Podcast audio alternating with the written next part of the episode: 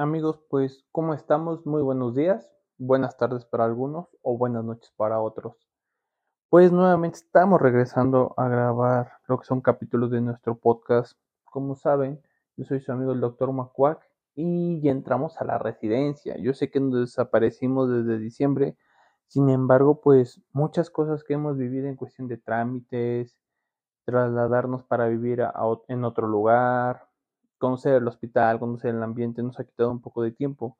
Sin embargo, pues estamos de regreso aquí con ustedes y hoy decidimos grabar un capítulo para ustedes.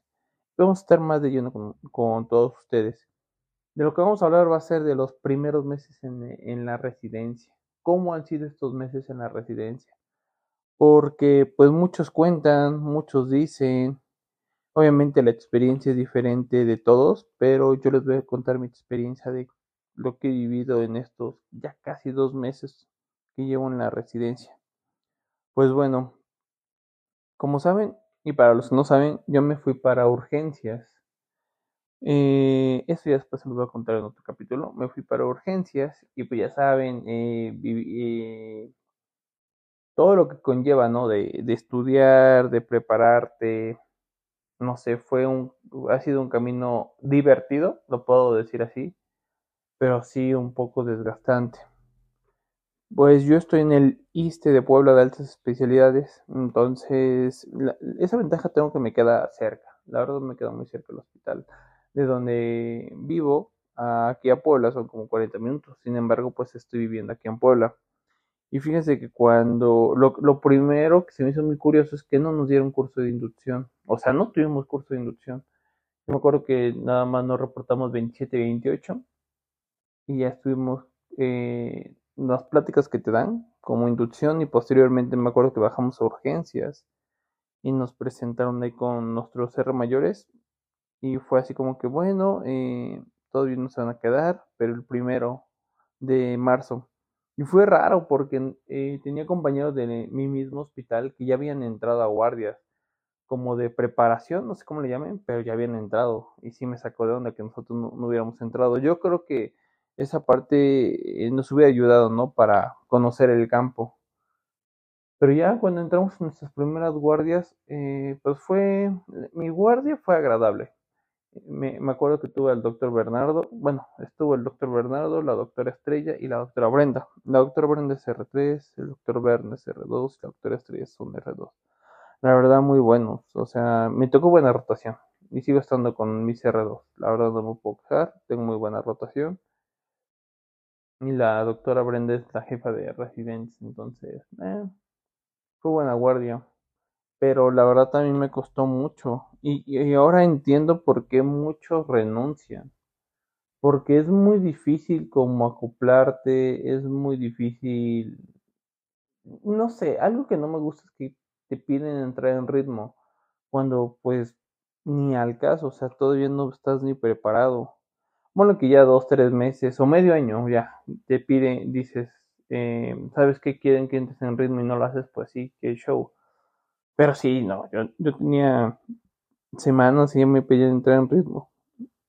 Y hoy digo, hoy entiendo por qué muchos renuncian. O sea, si muchos, si todos quieren entrar a la residencia, lo único que les puedo decir es que la verdad trabajen mucho su salud mental. Yo la verdad me, me vi afectado, los que no saben, pero yo quería renunciar. O sea, yo a las dos semanas más o menos pensaba en renunciar. O sea, lo pensaba, porque decían, no, no, no, la verdad no sé, me cuesta, no hago las cosas como me piden, y ya sabes, piensas muchas cosas negativas, y no les voy a ser sincero, se los dije a mi R2, se los dije a mi R3, y, me dijeron que no, o sea que era normal, y fui a hablar con mi jefe de enseñanza, la verdad mi jefe de enseñanza fue muy amable, muy accesible, y sí me dijo eh, que no, que no tenía quejas de mí, y pues que siguiera echándole ganas, y ya fue como que me ayudó. Aparte me mandaron a psicología, que yo creo que fue algo que igual me ayudó mucho. Y digo, no me da pena decirlo, ¿no? Porque al fin y al cabo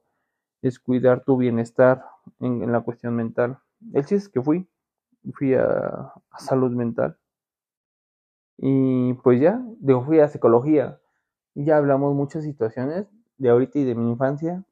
Y sí, me ayudó, la verdad, esa parte me, me ayudó mucho. Y ahorita, pues el primer mes que estuve en, en urgencias como tal, porque nos mandan a rotar. Unos rotan en, o sea, externo y otros internamente, pero a mí me tocó en el... Ah, no, el primer mes estuvimos todos adentro. Unos rotaciones internas y, otros en urgencias. Y yo estaba en urgencias. Y sí, no me... Los pases de visita. No, me, bueno, me siguen trabando, la verdad.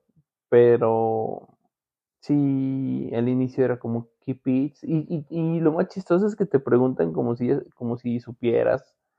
No sé, la neta. Yo, yo he visto y entendido que la medicina de afuera que, que haces como médico general es muy diferente a la que vives y haces como, como especialista, ¿no? Digo, ahorita soy residente pero sí es totalmente diferente. Porque, por ejemplo, pues ya tengo, ya tengo consultas, no digo que muchas, pero pues ya, ya tengo consultas, ya, ya tengo pacientes hospitalizados, pacientes que veo, y ya no los ves como antes, ¿no? Y, y eso está como padre, pero a la vez sí es feo porque te das cuenta que hay mucho, hay mucho déficit en algunas escuelas para la enseñanza. Digo, es normal, sales para ser médico general, no sales para ser especialista. Pero digo, esa parte está chida. Pero sí, ya, ¿cómo se llama? Tuve guardias, pues no tan pesadas al inicio. Después hubo como dos, tres semanas, no, ajá, como dos, tres guardias que pala. O sea, nos caía duro y tendido.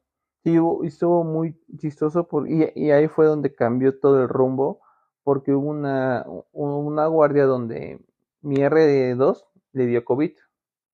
Y sí, la verdad se veía muy mal. Ya saben, todavía eh, por COVID te dan, te dan incapacidad como de tres días, si no mal recuerdo. O cinco, algo así. Y ya nos quedamos mi R2 y yo. Bueno, mi R3, mi R2 y, y yo, pero pues ya saben, nosotros como R1, pues de sacar la chamba. Y dije, no más, yo estaba bien preocupada porque, no más, ¿qué onda? literal, o sea, no sé si han visto las caricaturas así de, donde ah, eh, hacen pasar así como carritos o personas así, uno tras uno, tras uno, tras uno, tras una. Así, o sea, era un paciente otro, tras otro, tras otro. Y acá nomás se entraban tres de un solo golpe y mi R2 me decía, yo, dos por uno, o sea, yo hago dos y tú haces uno, sí. Y sí, o sea, a veces hacía más, a veces hacía uno, pero literal, yo creo que esa hora tuvimos como 30 ingresos en la noche. Y ya en el pase de visita, o sea, cuando lo hicimos, no más, sí pudimos. O sea, la neta sí pudimos y, y el, doc eh, me felicitó, estuvo feliz porque sacamos la guardia y ahí te das cuenta, ¿no? De tus capacidades que tienes. Pero, y eso fue como que me cambió el rumbo, o sea, me cambió el, mucho, el sentido para muchas cosas. Y pues ya, o sea, lo logré lo hice y ya posteriormente pues ya, o sea, sí hemos tenido como guardias, pero pues ya, o sea, algo que, que, que importa mucho en la residencia es tener iniciativa. Porque, por ejemplo, al inicio sí me daba como flojera, no lo voy a negar. O sea, decía, púchale, paciente. Bueno, y es que en urgencias, te llegan urgencias buenas, pero también llegan cosas que ni al caso. O sea, y eso espero que esto, este, este capítulo lo escuche gente no afín a la medicina, porque, pues digo, o sea, entiendo su, su problema, su situación, su angustia, como lo quieran ver, pero a veces la gente quiere que pase cosas que, que pasemos a pacientes que no son urgentes, o no hay urgencia, literal, ¿no? O sea, me pasó la otra vez que un señor llegó gritándole a medio mundo que porque su esposa está infartando, o sea, literal, y, saben que yo le pregunté, Mm, ¿por qué es que estoy infartando? Ah, es que literal, se lo digo, lo vi en Lolita Yala. Digo, ok, está bien. No tenía nada. Pero son cositas así que he vivido ahorita este mes. También aprendes a lidiar con los pacientes, o sea, ah, aprendes mucho a lidiar con pacientes, o sea, he visto de todo. Gente amable, gente grosera, gente que, que pues literal avienta a su familiar, eh, gente que cuida a su familia, he visto de todo este mes. Pero urgencias en general está chido. Aparte, yo soy la tercera generación, no les he contado. O sea, mi, R, mi R3 va a ser la primera generación que va a salir. Eh, entonces, digo, hay muchas cosas que cambiar en mi hospital, ¿sí? Eh, que trabajar, que modificar. Sin embargo, yo creo que no estamos mal. Para nosotros, bueno, para ser las primeras generaciones no estamos mal. Y pues ahí vamos, o sea, ahí vamos. Y ahorita que estoy en psiquiatría, ah, está chido, porque eh, vemos, aprendes a diferenciar pacientes que a lo mejor requieren tratamiento, pacientes que no requieren tratamiento, pero sí está chido, o sea, sí, sí está chido. Mm, vimos apenas unos dos pacientes, uno literal venía amarrado porque tenía psicosis y paranoia, o sea, estaba bien loco el, el cuate este.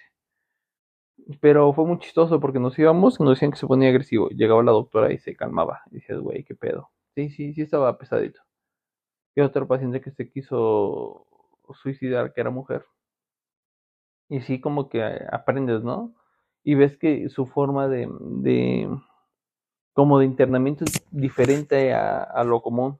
De eso me, me, he dado cuenta, que es muy diferente. Pero sí, o sea, ahorita nada más he estado en esos dos lugares. Tengo guardias ABCD cada cuatro días. Mi guardia empieza a las 2, termina a las 7 de la mañana. Y, por ejemplo, cuando estás en urgencias, en la mañana llegas, tenemos tres médicos. De esos tres médicos, eh, como que te mandan, o sea, tú tienes camas a, a tu cargo junto a tu R2 y pues obviamente a tu R3. Ya de ahí, ya por ejemplo, eh, a los doctores los dividen y ya pasas visita. Primer paso, pasa de visita entre residentes y después. Perdón, amigos. Es que no vuelvo a insistir. Cada vez. O sea, a todas horas me da sueño. Pero pasas primero, pasa de visita con entre residentes, ¿no? De qué onda, qué pasó y todo eso. Se pone bueno porque luego ha pasado que por joder te, te buscan como lo más mínimo. Y digo, está chido, ¿no? Pero a veces sí. La otra, la otra vez me dijeron que porque una hoja estaba delante de la otra, me, iban a hacer me iban a hacer acomodar los expedientes. Y yo de, bueno, esa también, esa parte también aprendes a lidiar con, con todo tipo de situaciones. Y ya después, ¿qué dicen? Ya después, ah, ya después pasas visita con, con los doctores que están a cargo de tu cama y ya te dejan los pendientes, ¿no? Regularmente tú haces notas de evolución de la mañana. Mm, los doctores a veces hacen indicas o lo hacen los R2.